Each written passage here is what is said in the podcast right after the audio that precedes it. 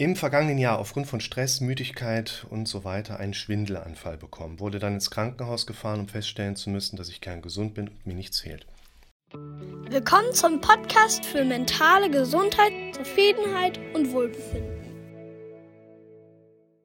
Mir hat ein Zuschauer geschrieben, der sich wegen des Themas Schwindel mal gemeldet hat. Und ich habe ihm angeboten, weil er sehr klar definierte Fragen rübergeschickt hat, ähm, dass ich ihm einfach mal in Form eines solchen Videos ein paar Antworten zurückgebe. Und gerade wenn wir eine solche Möglichkeit haben, damit möglichst viele davon profitieren, nutzen wir die Gelegenheit, damit ihr vielleicht auch so ein paar Ansatzpunkte für euch mitziehen könnt. Es ist so, dass ich mir gerade per Mail nochmal das Okay reingeholt habe, die Nachricht wirklich auch so teilweise oder Schritt für Schritt vorlesen zu können, wie sie mir zugesandt wurde.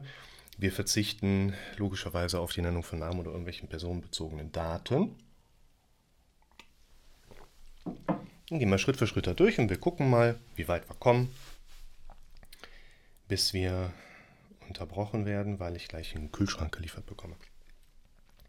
Also, da meldet sich der junge Mann und äh, findet erstmal, dass das, was hier auf YouTube in meinem Kanal ist, ganz großes Kino ist. Klasse, vielen Dank, das freut mich zu hören. Ich bekomme viel Feedback. Man bekommt logischerweise irgendwie immer so das negative Feedback deutlich stärker mit als das positive. Das ist bei uns Menschen einfach so. Diese Lobkultur in YouTube ist natürlich auch nochmal eine ganz andere Geschichte im vergangenen Jahr aufgrund von Stress, Müdigkeit und so weiter einen Schwindelanfall bekommen, wurde dann ins Krankenhaus gefahren, um feststellen zu müssen, dass ich kerngesund bin und mir nichts fehlt. Klassiker. Es ist ganz häufig so, wenn ich jemanden in die Praxis reinbekomme und das Thema Schwindel bzw. eher auch Panikneigung ist tatsächlich eins, wo ich teilweise Wochen habe, wo ich jeden einzelnen Wochentag einen neuen Klienten habe mit dem Thema Panik oder Schwindel.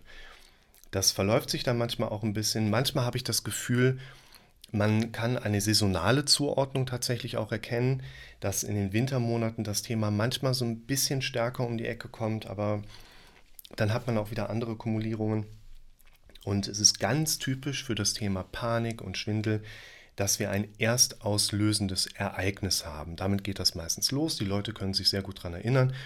Und das Thema Krankenhausaufenthalt ist halt auch ein sehr häufiges Thema weil das Thema Panik eben mit einer bis zur ansteigenden Todesangst einhergeht. Und wir typische Symptome haben, schneller Herzschlag, Palpitation, das Gefühl, das Herz schlägt bis unters Kinn, die Kaltschweißigkeit, innere Unruhe, das Gefühl, nicht gerade stehen zu können, die Denksperre, die man dann auch schon mal hat, ne, man kann Sachen nicht so gut abrufen. Das sind ja gemeinhin auch Dinge, die man jetzt nicht so ganz glasklar zum Beispiel von einem Herzinfarkt unterscheiden kann. Der geht auch schon mal ohne Schmerzen einher. Gerade Diabetiker haben eher stumme Infarktneigung. Frauen haben andere Symptome als Männer. Und eine initiale Hospitalisierung, um mal zu schauen, was hat der? Hat er was lebensbedrohliches? Wenn nein, dann ab zum Hausarzt.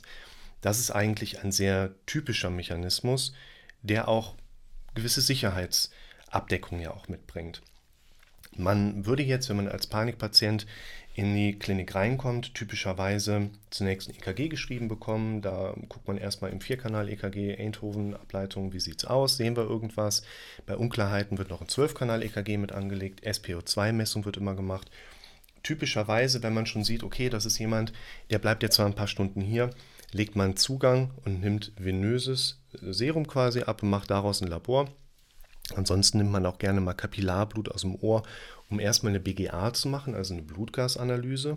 Im Rahmen dieser Blutgasanalyse, die im Zweifel auch mit Serumblut äh, gemacht werden kann, venöses Serumblut, das ist im Laborbericht immer gekennzeichnet, wird vor allen Dingen geschaut, Sauerstoffsättigung, CO2-Sättigung und entsprechend einhergehende pH-Werte des Blutes. Das möchte der aufnehmende Arzt immer gerne erstmal wissen. Tatsächlich sieht man auch typischerweise beim Patienten, der mit Panik reinkommt, ganz saubere O2-Werte. Also Sauerstoff ist genug aufgesättigt. Was man tatsächlich bei den Patienten auch schon mal sehen kann, ist ein erniedrigter CO2-Wert, der nachher aus der Hyperventilation kommt. Reden wir gleich nochmal kurz drüber. Also hier würde man tatsächlich ein typisches Bild haben von einem jungen Mann, der trotzdem erstmal so ein bisschen zumindest den Kopf gestellt wird. Und wenn man EKG ohne Befund hat, vielleicht sogar ein 12-Kanal-EKG ohne Befund hat, das Labor ist ohne Befund, SPO2-Messung ist ohne Befund, gegebenenfalls, wenn der Internist gerade im Haus ist, kann man sogar noch mal einen Herzultraschall der Klappen machen. Aber wenn du keinen Infekt im Vorfeld hattest, der jetzt, also einen fieberhaften Infekt, auch vielleicht eine bakterielle Entzündung auch vom Herzbeutel dann so ein bisschen hinleitend ist, die Leute werden dann nach ein paar Stunden wieder nach Hause entlassen, weil meistens geht es den Leuten dann unter der Hospitalisierung auch wieder ganz gut. Das heißt, solange die in der Notaufnahme sind, sind die ja safe, beruhigen sich wieder und dann geht die Symptomlage auch zurück. Und das muss man natürlich auch nochmal so erwähnen. In den meisten Fällen ist ja auch mit einer sehr unangenehm starken Symptomatik trotzdem kein markanter und wirklich gefährlicher Hintergrund da. Es fühlt sich an wie Sterben, ich kenne das Gefühl, kann da wirklich auch mitsprechen und weiß eben, dass trotz, wir wollen das ja nicht bagatellisieren, dass trotz, dass es eigentlich so lapidare Hintergründe sind, wo wir gleich wahrscheinlich noch so ein bisschen darauf eingehen, ist das, ne, also jeder, der es schon mal hatte, Panik oder so ein Schwindelgefühl, der kann das ja nachvollziehen. Also hier ähm, 26 Jahre alt, leidet seit seinem 14. Lebensjahr an Tourette und Depressionen sowie Ängsten und Zwängen, die heute immer noch ein Stück weit da sind. Er schreibt nun nicht mehr so doll. Also können wir davon ausgehen, dass auch irgendwas ja an Therapie oder medikamentöser Einstellung stattgefunden hat. Das Thema Tourette, Depression ist tatsächlich schon so ein bisschen komorbide. Das heißt, das sind zwei Störungsmuster, die irgendwo auch nachbarschaftlich gerne mal auftreten, einfach weil man als Betroffener unter Tourette Einschränkungen haben kann, die dann vom Organismus auch depressiv irgendwie verarbeitet werden können. Ich habe ja eben schon mal so ein bisschen drüber geschaut, weiß also, dass wir da auf den Punkt auch noch mal so ein bisschen eingehen sollten. Wohnt seit sechs Monaten allein in einer Wohnung, anfangs mit Freundin. Da weiß man jetzt so als Berater schon oder Therapeut wie bei mir, wenn ich mit jemandem in der Praxis sitze und höre mir erstmal die Symptome an, gebe dazu ein bisschen zurück und sage, es gibt so zwei Stufen. Also einmal müssen wir diesen Oberdruck da rausnehmen und sollten dann aber auch schauen, was an der Basis so los ist. Und an der Basis findet man eigentlich immer klar auslösende Faktoren, die uns jetzt aufzeigen können, das ist der Hintergrund, warum wir jetzt so ein Störungsmuster damit drin haben. Und auch hier anfangs mit Freunden, so da scheint irgendwas gewesen zu sein. Ähm, eine Spielsucht scheint eine Rolle zu spielen, finanzielle Situation, dann Schulden sind so ein bisschen mit angedeutet. Das sind tatsächlich ganz typische, allgemeine, gesellschaftlich teilweise induzierte Auslöser, die eine Panikstörung nachher mit ins Spiel bringen können, die Schwindel mit ins Spiel bringen können.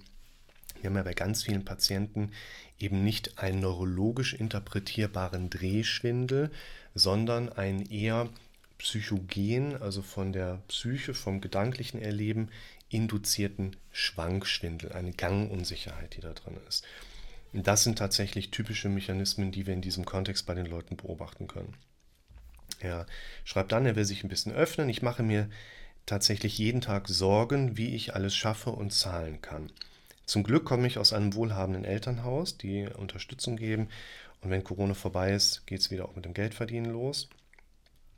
Ist es richtig, sich in solchen Situationen oder in solchen Schwindelmomenten an diese Ereignisse zu halten? Sprich, ich weiß, dass es ein Ende hat mit den finanziellen Sorgen. Jetzt kommen wir an diese untere Ebene. Ne? Also in der oberen Ebene dürfen wir ganz kurz nochmal für uns feststellen, ein Schwindel, der neu auftritt, sollte wie jede andere organische Erscheinung, die wir irgendwie bei uns feststellen können, fachärztlich abgeklärt sein. Da sollte zumindest mal ein Hausarzt sich angehört haben, welche Symptomlage besteht. Typischerweise macht man eine Ausschlussdiagnostik bei HNO, weil der im Ohrgleichgewichtssinn natürlich auch mal so ein bisschen einfach was zu tun haben möchte und würde grundsätzlich erstmal einen Morbus Minier ausschließen, die Schwindelkrankheit schlechthin, wobei sich da die Symptomlage eigentlich ganz gut differenziert, weil der Morbus Minier typischerweise mit Attacken einhergeht. Da denkst du nicht, du könntest vielleicht was haben, was man mal irgendwie ausdiagnostizieren sollte, sondern Morbus Minier, da fehlt dir auf einer Seite oder beide Seiten das Gleichgewichtsempfinden und du kippst einfach um, liegst auf dem Boden und bist nur noch am Spucken. Ne? Also das ist eigentlich so ein, so ein Ding, dass man glücklicherweise bei den meisten Schwindelpatienten tatsächlich, wo wir uns jetzt gerade darüber unterhalten, eher so eine psychogene Variante finden. Und ganz typischer Mechanismus ist, Unser Körper möchte uns Energie geben, damit wir unser Leben leben können. Und wenn Stressoren in unser Leben kommen, dann wird unser Körper das Energieniveau einfach hochfahren wollen, damit wir uns gegen diese Dinge einfach verteidigen und schützen können. Das heißt, unser Körper hat im Prinzip ein antagonisierendes Nervenpaar, Sympathikus, Parasympathikus, der sehr viele Dinge im unwillkürlichen System steuert. Und unser Körper kann eigentlich nur mehr oder nicht so viel Sympathikus, also Stresshormonausschüttung hoch oder nicht so hoch. Die Stresshormonausschüttung an sich ist nichts Schlechtes, die brauchen wir immer, weil eben unser Herzschlag mit über die Katecholamine, also diese Stresshormone, mit gesteuert wird. Und wir brauchen das auch immer noch für solche Fight-or-Flight-Situationen, also wo wir kämpfen oder flüchten müssen. Das ist ein rudimentärer Mechanismus von unseren Vorfahren. Die waren Angsthasen, das ist gut, sonst würden du und ich hier heute gar nicht mehr sitzen. Und in vielen Situationen brauchen wir diesen Mechanismus aber gar nicht mehr, weil unser Gehirn, der ist immer noch im Stand von vor 50.000 Jahren. Unsere Welt da draußen hat sich aber mit der Zeit deutlich sicherer gestaltet. Wir Menschen tun hier in unserer Gesellschaft ziemlich viel dafür, dass wir uns um ziemlich viele Sachen keine Gedanken mehr machen müssen. Aber unser Kopf ist halt immer noch in diesem alten Modus unterwegs. Und hier an dieser oberen, ich sag mal so, operativen Tagesgeschehenskiste, was Schwindel angeht, dieses erhöhte Maß an Stresshormon führt unter anderem, wir gehen jetzt mal nur auf Schwindel ein, führt unter anderem zu einer Vasokonstriktion der blutversorgenden Gefäße im Gehirn, also zu einem Zusammenziehen. Ähnlich, wenn die Betroffenen auch unter der Stresshormonsymptomatik vermehrt atmen, Sauerstoff bleibt gleich, CO2 geht runter, die CO2-Rezeptoren in unserem Gehirn sagen, hey, wir haben so wenig CO2, blendende Situation, weil das heißt im umgekehrten Sinne, wir haben genug Sauerstoff. Das heißt, die Gefäße können auch wieder ganz dicht machen. Das ist das gleiche wie in einer Prüfungsangstsituation, wo man einfach keine Daten mehr abrufen kann, weil unser Gehirn, wir haben ja Großhirn, das neue Gehirn, Kleinhirn hinten und die alten rudimentären Bereiche. Und gerade die beiden großen Hemisphären, mit denen wir denken, man nennt es auch ganz gerne das Lügengehirn, weil das der Teil in uns ist, mit dem wir auch lügen können das ist quasi der Bereich, der dann nicht mehr gut durchblutet ist und das macht dieses Schwindelgefühl nachher. Ich kann dann Daten nicht mehr gut abrufen. Ich habe diesen typischen Prüfungs-Blackout und es ist im Prinzip eine gleiche Ursache für entweder so einen leichten Schwindel oder ein Unwohlseingefühl, so ein diffuses Benommenheitsgefühl oder, das kenne ich zum Beispiel auch ganz gut, dieses Gefühl, man steht so einen Zentimeter neben sich, ist nicht so ganz in sich drin geht alles wieder weg. Kriegen wir alles in den Griff. Wir müssen nur erstmal verstehen, es ist etwas, was wirklich etwas sehr Unangenehmes ist, aber an der Basis kriegen wir das alles irgendwie hin. Und wenn wir uns um das darunter liegende kümmern, also diese Ebene in dem Bereich, okay, wie kommt es denn, dass im Tagesverlauf immer wieder diese Stresshormonkiste einfach so angeschmissen wird? Da haben wir hier diese Hintergründe mit drin. Wichtig ist, dass wir erstmal verstehen, Stressoren bedingen Stresshormonausschüttung. Übrigens auch alle anderen panikattackenartigen Symptome werden ja darauf auch sehr gut verknüpfbar sein. Der Herzschlag geht hoch, damit wir genug Blutzirkulation haben, damit die Sauerstoffversorgung im Körper passt. Deshalb geht die Atemfrequenz hoch. Wir haben eine höhere Sensibilität, sodass wir das Herz bis oben hin schlagen spüren können. Wir haben eine Vasokonstriktion in der Peripherie in der Extremität. Das heißt, die oberflächlichen Gefäße neigen dazu, im Kapillarsystem sich zusammenzuziehen, damit das Blut an den wichtigen Organ zentralisiert. Das führt dann aber auch wieder dazu, dass wir so eine Kaltschweißigkeit haben, dass wir das Gefühl haben, wie auf Wolken zu gehen, die Knie. Bei ganz vielen Patienten das Thema Übelkeit ein ganz großer Punkt. Und deshalb, ob jetzt ein lavierter Schwindel auftritt, der für eine Panikstörung steht oder eine Panikstörung mit Paniksymptomen einhergeht, und auch hier nochmal, keiner hat ja in dem Sinne nach dem diagnostischen Leitwerk Schwindel, weil er an einer Schwindelkrankheit erkrankt ist. Jetzt hier, wir sind Kopf, nicht organische ähm, Genese, wo jemand einen diagnostizierten Morbus Minier hat, wo eine Vermischung der Perilymphe im Vestibularsystem dazu führt, dass das Gleichgewichtssystem so angefixiert wird. Und hier haben wir eine sehr naheliegende Verknüpfung auf diese Stresssituation. Was wir uns hier vor Augen führen dürfen, ist, wir reagieren mit unserem Gefühlserleben in der Regel immer auf Dinge, die im Vorfeld irgendwie passiert sind. Das heißt, unsere Gefühle, wie auch Angst im weitesten Sinne, die Psychologen streiten sich noch, aber die hören ja auch nie auf, sich zu untereinander zu streiten, ob jetzt Angst ein Gefühl oder ein Reflex ist. Und eine Gefühlsentstehung in einem Feedback-Mechanismus, da habe ich auch ein eigenes Video zu gemacht. Sucht mal in meinem Kanal danach. Ich sage zwar immer, ich verlinke euch das irgendwo, aber wird es hochgeladen. Ich habe die nächste Sitzung in der Praxis. Das Leben geht schnell weiter. Die Kinder wollen was. Es geht manchmal unter. Also sucht mal nach dem Video. So entstehen Gefühle, aber ich versuche mal dran zu denken, das auch unten mit reinzupacken. Ein Gefühl ist ein Feedback-Mechanismus auf die Dinge, die wir vor unserem inneren Auge sehen, weil wir Dinge, Informationen visuell verarbeiten. Ein Gefühl ist das Feedback darauf der Dinge, die wir uns in unserem Selbstgespräch mit uns im Kopf selber sagen. Und so ein Stück weit auch auf unser Verhalten im Sinne der persönlichen Integrität. Wie gesagt, schaut euch das Video an. Da ist alles mit drin. Da wird Selbstvertrauen erklärt, Selbstwertgefühl näher drauf eingegangen, die Komponente Selbstbewusstsein aus meiner Sicht zwischen Selbstvertrauen und Selbstwertgefühl auch so ein bisschen mit positioniert. Wo wir hinkommen müssen, ist, die Leute kommen jetzt zu mir rein und sagen, Herr Rick, es ist alles in Ordnung, ich habe Geld, ich habe eine tolle Familie, ich bin gesund, ich habe einen guten Job, trotzdem habe ich diese Ängste. Also stimmt ja mit mir irgendwas nicht. Und da müssen wir dran, weil Angst ist kein Ergebnis aufgrund dessen, was um dich drumherum passiert. Angst ist ein Feedback darauf, was vor deinem inneren Auge passiert. Und jetzt kommen wir hier wieder so ein bisschen zurück zu diesem jungen Mann, der sagt, er kommt zwar aus einem wohlhabenden Elternhaus, trotzdem sind die Probleme ja da, die wir gerade haben. Und wir haben regelmäßig Sorgen, wie zum Beispiel in dieser finanziellen Richtung. Das heißt, wenn wir jetzt in die Tiefe gehen würden, würden wir ja erstmal ermitteln wollen, welche negativen, störenden Gedanken sind Tag für Tag eigentlich einem Menschen präsent im Kopf. Und wir haben hier Bilder wahrscheinlich, Befürchtungsbilder. Unser Kopf denkt vorrangig dramatisch und misserfolgsorientiert. Unser Kopf geht nicht hin und sagt, hey, was ist, wenn Corona vorbei ist? Wir finden einen richtig guten Job und haben unser Leben voll im Griff. Sondern unser Leben geht im Sicherheitsmechanismus, nein, unser Kopf geht im Sicherheitsmechanismus immer auf unser Leben insofern an, dass es sagt, guck mal, so kann es schief gehen. Guck dir das Video zum Thema Befürchtung an. Das hilft dir eigentlich auch ganz gut.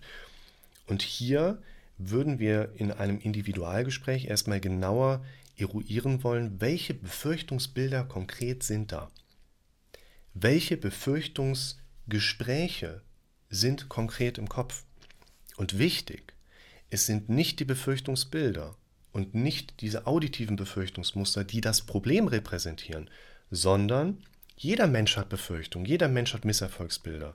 Jeder Mensch hat, der gesund ist, hier oben auch mal sich selbst zu hinterfragen oder sich so ein bisschen zu verunsichern, bin ich gerade eigentlich auf dem richtigen Weg, das sind eigentlich sehr gute Sachen. Aber in dem Moment, wo wir hingehen und sagen, das kann doch nicht sein, dass ich die ganze Zeit so blöden Bilder habe. Warum sind die da? Warum kann ich nachts nicht schlafen? Warum grübel ich so viel über die Frage, wie läuft die Zukunft? Das ist vollkommen normal. Wichtig ist die Frage, wie gehst du mit diesen Präsenzen um? Wenn ein Bild vor deinem inneren Auge auftaucht, im Sinne von einer Prüfungsangst, was ist, wenn ich die Prüfung nicht schaffe? Dann geht es nicht darum, dass du mit deinem Fokus irgendwo anders hinspringst und überlegst dann irgendwie, ja, dann spüle ich erstmal Geschirr oder staubsauge ein bisschen oder gehe mal schön in den Park und lege mich in die Sonne und mache ein bisschen Vitamin D. Es geht darum, dass du dieses Bild erstmal aufgreifst und das ist ja in der Regel nur ein kurzes Bild. Hinter jedem großen Gefühl steht in der Regel ein entsprechend großes Bild. Das heißt, du siehst ein Bild, wo du siehst, du schaffst die Prüfung nicht. Ist das dein Ziel? Nein, natürlich nicht. Okay, was ist dein Ziel? Dass ich bloß nicht durch die Prüfung falle. Ja, okay, aber welches Bild taucht dann in deinem Kopf auf, wenn ich sage, denk jetzt nicht an einen rosa Elefanten? Das heißt, hier haben wir einen komplexen Prozess, wo wir aufgreifen dürfen, ja, in unserem Leben spielen Befürchtungen eine übergeordnete Rolle. Ja, ich kann zunehmend lernen, sie zu sehen und über das Hörvermögen auch zu konkretisieren und zu differenzieren. Ja, wir können lernen, entsprechende Ziele zu definieren und zu formulieren, die ein entsprechendes, ich nenne es mal gerade kurz, Gegengewicht dazu darstellen sollen. Du sollst mit der Zeit nicht lernen, positiv zu denken. Du darfst lernen, zielorientiert zu denken. Und dein Gehirn wird immer aber erstmal im Misserfolg respawnen, wenn wir mal so gerade in die Computerspielmetapher reingehen. Man wird immer erstmal, wenn man in einer neuen Situation sich seines eigenen Seins bewusst ist, vom Gedanklichen her aus der Perspektive auf Sachen draufschauen, was ist, wenn es nicht klappt. Es geht also nicht darum, dass wir irgendwas machen, es macht Klick und das Problem taucht nicht mehr auf. Es geht darum, dass wir erarbeiten, was kann ich beim nächsten Mal machen, wenn eine Problematik auftaucht. Also hier würde ich definitiv sagen, hier haben wir schon einen Hintergrund, der in gewisser Hinsicht problematisch ist.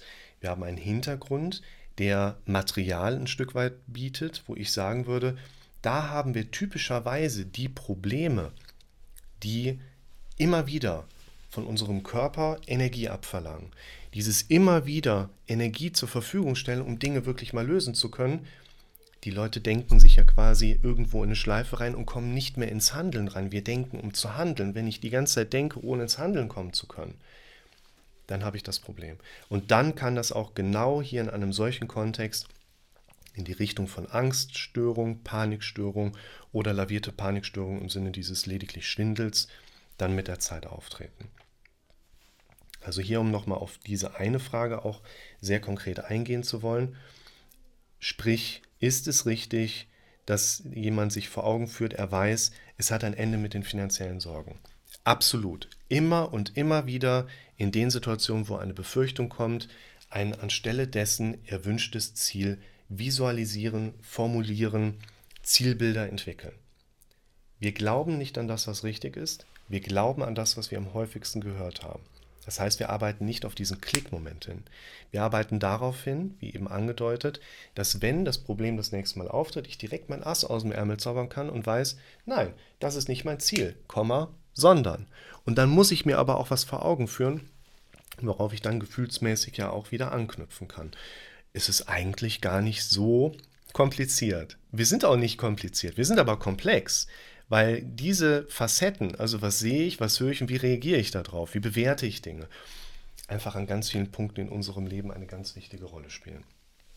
Also auch hier nochmal, das Befürchtungsvideo macht hier neben dem Wie entsteht ein Gefühl-Video absolut Sinn, dass wenn du das gerade guckst und denkst, okay, das ist so ein bisschen auch mein Thema, da möchte ich mich mal ein bisschen reindenken, was du dir auf jeden Fall anschauen solltest.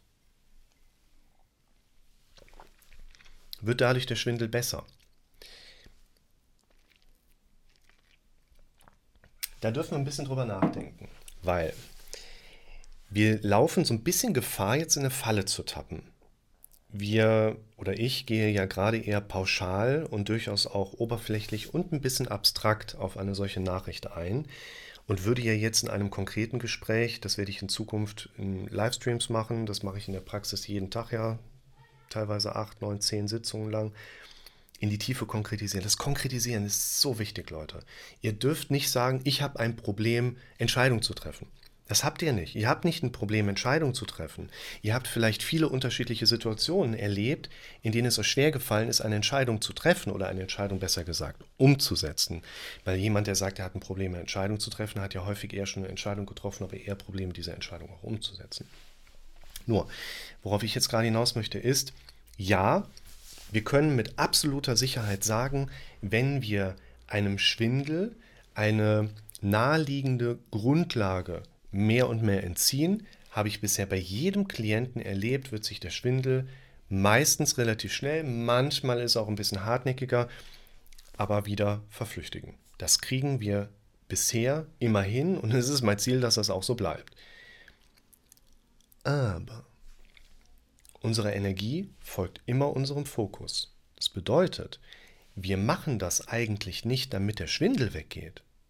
Das ist natürlich die Idee. Jemand kommt rein und sagt, Tag, Herr Rick, ich habe Schwindel, wie kriegen wir den weg? Und ich, jemand kommt rein und sagt, Tag, Herr Rick, ich habe Tinnitus, wie kriege ich den weg? Wir arbeiten nicht in unserer Zusammenarbeit darauf hin, dass der Schwindel weggeht. Weil, wenn wir darauf hinarbeiten, dass der Schwindel weggeht, fokussieren wir auf den Schwindel und machen das größer, was kleiner werden soll. Und dann, du verstehst, das funktioniert so nicht. Wir setzen uns nicht daran, damit der Schwindel weggeht. Wir setzen uns daran, damit in deinem Leben die Probleme, Problemlösungskompetenzen, man nennt das auch Coping-Strategien, die wir Menschen haben. Wie copen wir mit Sachen? Also wie gehen wir mit Sachen, mit gewissen Dingen um? Da wollen wir hin. Der Schwindel, der ist uns doch egal. Ich weiß. Lass das ein bisschen wirken. Das braucht manchmal ein bisschen Zeit, um das für sich anzunehmen, dass es nicht darum geht, dass der Schwindel weggeht. Das hört sich auch ein bisschen komisch an. Die Leute kommen zu mir rein und sagen, der Schwindel, der macht mir so viel Angst und der stört mich so sehr in meinem Leben. Wie kriege ich den weg? Und ich sage, ja, darum geht es nicht. Da dürfen wir uns auch einfach ein bisschen Zeit geben. Also der Punkt ist der, wird dadurch der Schwindel besser? Ja. Aber wir sollten andere Ziele bewusst fokussieren und formulieren, auf die wir dann hinarbeiten. Und der Schwindel wird beiläufig besser. Aber man könnte sagen, dass wenn du irgendwo hängst und schaffst es nicht loszulassen, dann liegt das vielleicht daran, dass du nichts zum Neugreifen hast. Wenn du dich von etwas distanzieren willst und kommst davon nicht weg, dann liegt das vielleicht daran, dass du dich nicht auf etwas Neues konzentrieren kannst. Distanz kommt nicht aus Distanz von, sondern aus Nähe zu Neuem. Loslassen kommt nicht durch Loslassen, sondern durch Neugreifen. Und hier wird der Schwindel, ich sage es noch einmal ganz kurz, dann höre ich auch auf damit. Der Schwindel wird besser, aber es geht nicht darum, dass der Schwindel besser wird. Ich glaube, du verstehst, was ich meine. Es ist ja nichts anderes als losgelöste Achtsamkeit. Verschiebung der Fokusinhalte. Deine Energie folgt deinem Fokus. Wenn du andere Sachen durch deine Fokussierung wichtiger machst, dann wird sich dein Fokus verschieben. Beispiel von mir.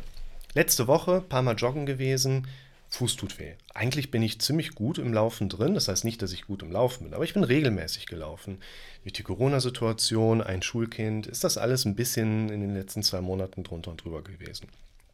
Also, ich letzte Woche zum ersten Mal seit einiger Zeit wieder laufen gewesen. Zack, Fußschmerzen. An der Stelle, wo ich auch mal ein bisschen ne, Gelenkbeschwerden hatte und so. Dann denke ich so, ah ja, schon ein bisschen, aber tut schon weh. Ah, was ist, wenn es was Schlimmes ist? Ja, also wir sind alle im gleichen Boot. Ich habe die gleichen Befürchtungen wie jeder andere Mensch auch. Also ich so ein bisschen laufen gewesen. Fuß tut weh, okay, schon. Montag, wir haben heute Donnerstag. Montag, Fuß tut weh. Dienstag, Fuß tut weh.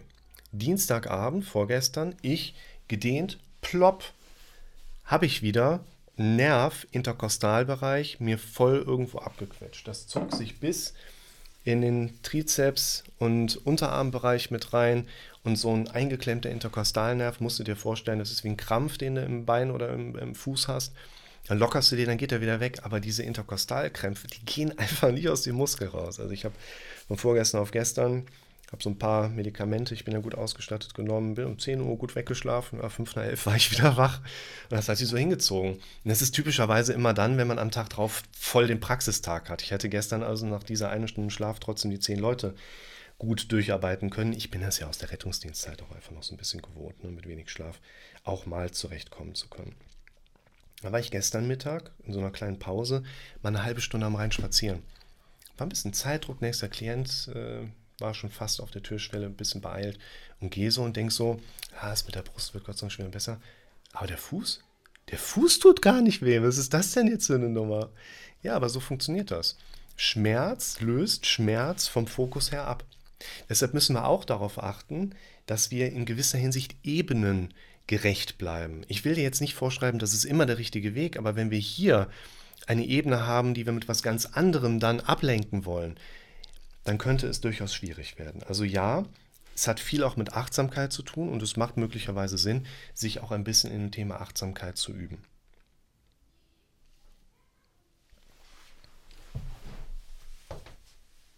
Ja, perfekt. Da kommt der Kühlschrank.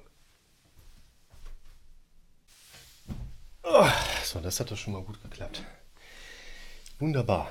So, Achtsamkeit. Methodik wurde in der Uniklinik Lübeck eingeprägt, wo er bestimmt sechsmal stationär aufgrund der Tourette und Depression behandelt worden ist. Bei solchen Patientenmustern, hat er oben angegeben, Tourette, Depression, Zwänge, Ängste, da steht für mich außer Frage, ob da jemand wie ich die erste ansprechende Instanz ist. Das ist einfach nicht der Fall. Das sind Patienten, gerade 14. Lebensjahr. Wenn man da jemanden kennenlernt und sieht, da ist eine ausgeprägtere Störung, die warum auch immer gerade noch nicht genauer in äh, Diagnostik, in Therapiemöglichkeiten, in Zweitmeinungen entsprechend auch näher differenziert wurde. Weil normalerweise haben wir in Deutschland in der heutigen Zeit eine so engmaschige kinderärztliche Vorsorgeuntersuchungsdynamik, da geht sowas eigentlich da nicht durch. Und da macht eine Institution, wie jetzt zum Beispiel eine Uniklinik, wenn die eine entsprechende Abteilung haben, durchaus Sinn. Ne? Kinder-Jugendpsychiatrie, die haben dann auch schon mal solche Sachen mit dabei. Ah, ich finde das Lübeck so schön. Ne? Ich war so oft da oben in der Lübecker Bucht. Das ist so mein, meine Heimat. Ähm, der Schwindel kommt sehr häufig beim Spazierengehen oder im Supermarkt. Supermarkt ist, ähm, also Spazierengehen ist nicht ganz so mega typisch, weil wir häufig eine solche Belastungssymptomatik im Sinne von so eine innere Nervosität aus der Kategorie Panikstörung, also so deutliche Vorstufe noch.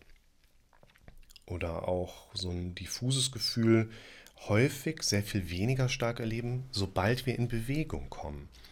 Wenn jetzt bei jemandem wie hier dem Fragesteller eine solche Schwindelsymptomatik in eine Situation kommt, wo ich normalerweise empfehlen würde, komm mal in Bewegung und dann wird das wieder ein bisschen besser. Ne? Weil ihr müsst immer bedenken, die angeflutete Stresshormonsituation wird ja letzten Endes durch Benutzung der Muskulatur wieder normalisiert. Wir müssen ja quasi, wir kriegen Energie für Kämpfen und Flüchten zur Verfügung gestellt, aber wenn wir dann versuchen, das irgendwo durch Stillsitzenbleiben wegzuatmen, das geht dann halt voll nach hinten los.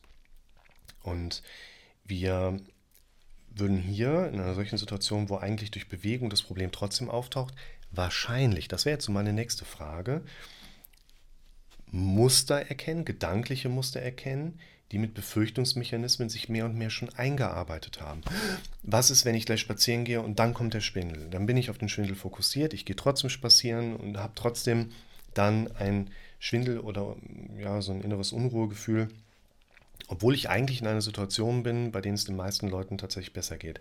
Das wäre quasi so ein nächster Differenzierungspunkt, den ich mit jemandem in der Praxis konkretisieren würde. Also welche Gedanken waren im Vorfeld da, sodass beim Spazierengehen die Symptomatik trotzdem hochkommt. Letzten Endes ist aber nachher auch der Weg, wie gehen wir damit um, wieder ein Refokussierungsweg. Das bedeutet, es geht immer wieder darum, dass zum Beispiel auch beim Spazierengehen wir einen ja im Vorfeld zum Beispiel Zieldefinitionen markieren, die dann eben lauten, wenn ich nachher spazieren gehe, Unterschwindel taucht auf, wird mir das egal sein. Hauptsache, ich komme in Bewegung. Und ich kann mich natürlich damit unterstützen, indem ich mich auf ein Hörbuch fokussiere, indem ich mir tatsächlich was zum Lesen vielleicht auch mitnehme. Manche Leute können ja lesen und gleichzeitig gehen. So habe ich früher immer am liebsten gelernt. Ich bin raus, teilweise drei Stunden gelaufen, zwölf Kilometer, nur meine Sachen durchgearbeitet.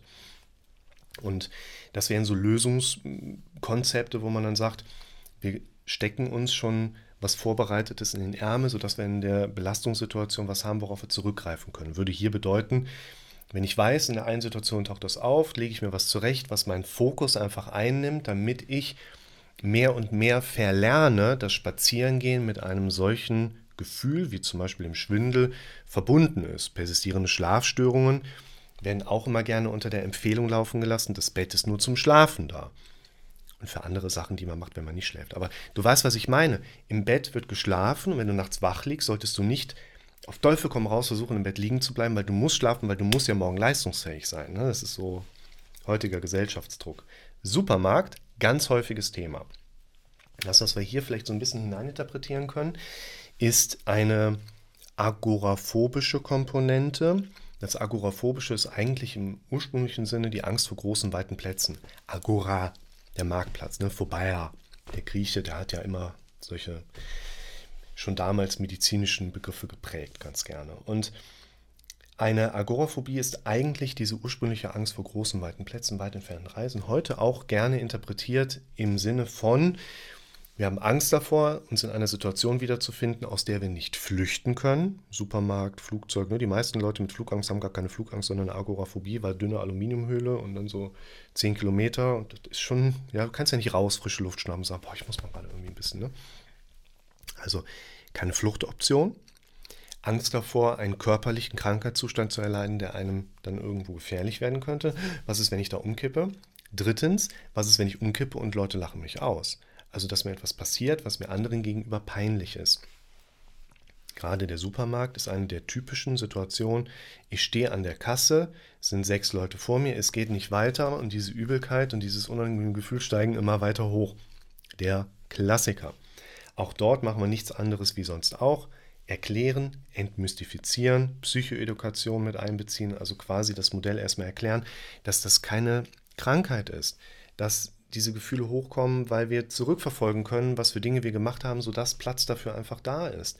Und wir das definitiv auch wieder verlernen können. Es ist relativ typisch, dass sowas mit Richtung Supermarkt auftritt, weil wir einfach die Stressoren dort haben.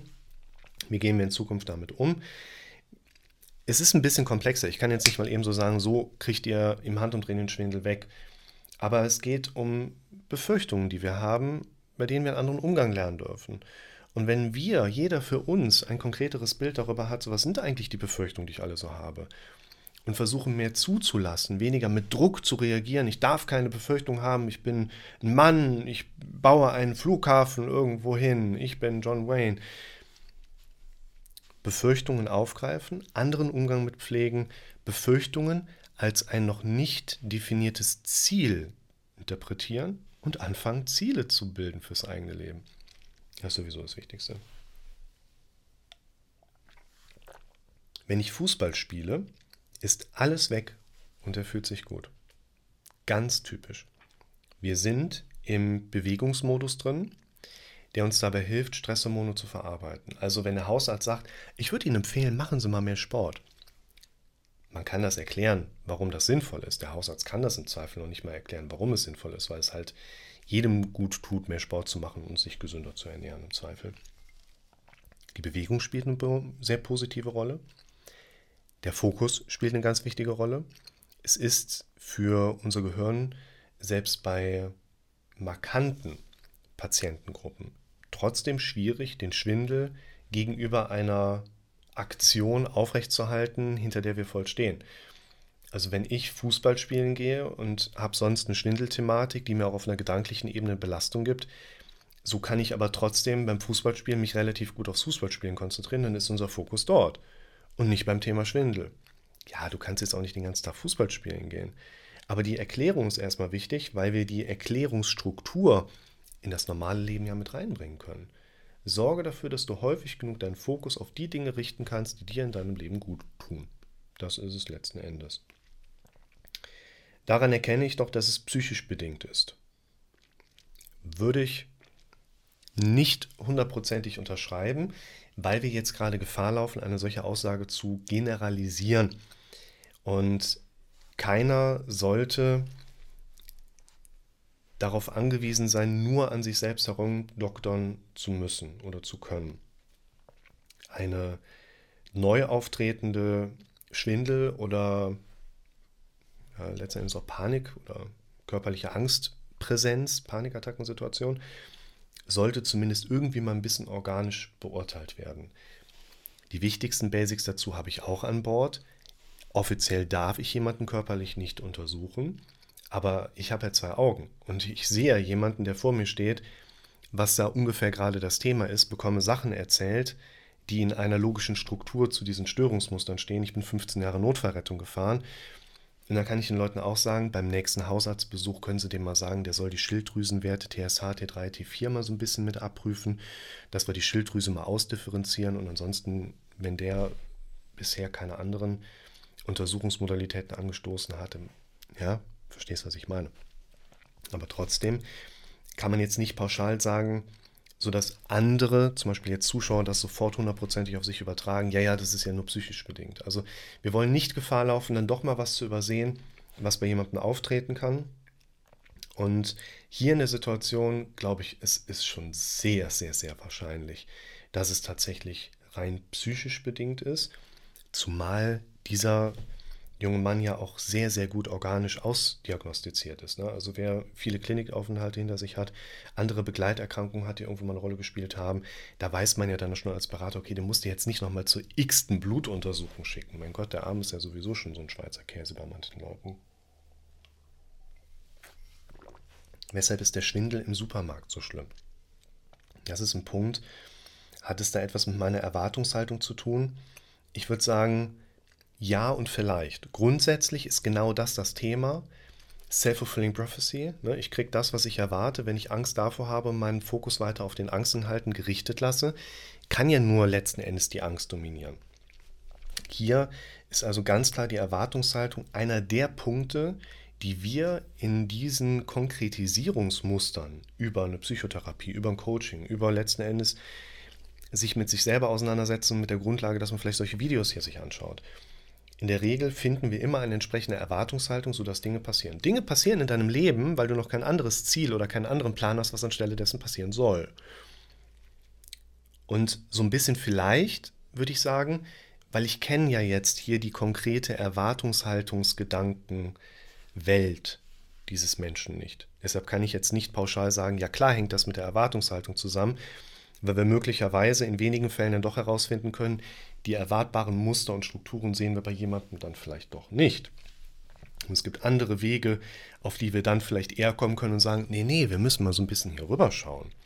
Aber in der Regel haben wir tatsächlich das Ganze in der Erwartungshaltung liegen. Auch hier wieder visueller auditiver Wahrnehmungskanal spielen eine richtige Rolle. Der Schwindel kommt bestimmt, schreibt er da sowas halt. Genau. Ja, hoffentlich kommt der Schwindel nicht und ich will keinen Schwindel haben. Ist letzten Endes für unseren Kopf alles das gleiche. Unser Kopf sagt immer Schwindel, kenne ich, kriegst du.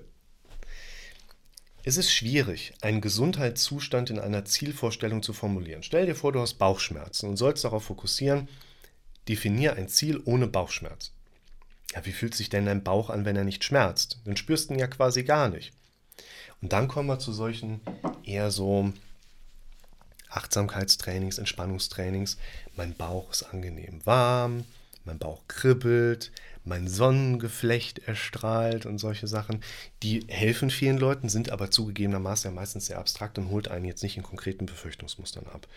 Aber hier ist es wichtig, dass wir mit der Zeit Zieldefinitionen formulieren, die den gewünschten Ist-Zustand darstellen. Wenn wir sagen, ich will ein Leben ohne Schwindel, haben wir Schwindel mit drin, wir fokussieren auf den Schwindel und haben wieder das gleiche Problem wie sonst auch. Wie gesagt, im Liegen oder bei der akuten Ablenkung ist nichts. Ich würde auch sagen, er hat keine Panik, sondern wirklich panischen Schwindel, schreibt er, wenn man es so nennen mag. Haben wir tatsächlich häufig bei den Leuten. Es gibt Kandidaten, die haben nur Panikattacken. Es gibt Leute, die haben nur, das wäre dann eher so das Herzneurotische, das Gefühl, ich habe eine Extrasystole gehabt. Mein Herz springt. Es macht plopp in meiner Brust. wichtig für alle da draußen, die glauben, sie würden ihre Extrasystolen spüren können. Es gibt ein paar Patienten, die tatsächlich ihre Extrasystolen auch spüren können. Aber die meisten tun es nicht. Ihr müsst das euch so vorstellen, dass im normalen Rhythmusbild eines quasi normfrequenten Sinusrhythmus hast du einfach da deine Zacken im EKG, im Eindhoven-Ableitung ist eigentlich so das Standard, was man von dann so kennt. Und eine Extrasystole ist ja quasi ein extra Herzschlagkomplex, der an einer Stelle kommt, an dem wir ihn vom Rhythmusbild her eigentlich nicht erwarten. Es ist ein Extraschlag. Der ist aber nicht extra heftig. Es ist nur ein Extraschlag. Und wenn du sonst schon deine Herzschläge, deine Herzaktionen ja nicht spürst, also wer spürt jetzt jede einzelne Herzaktion, Warum solltest du deine Extrasystole spüren?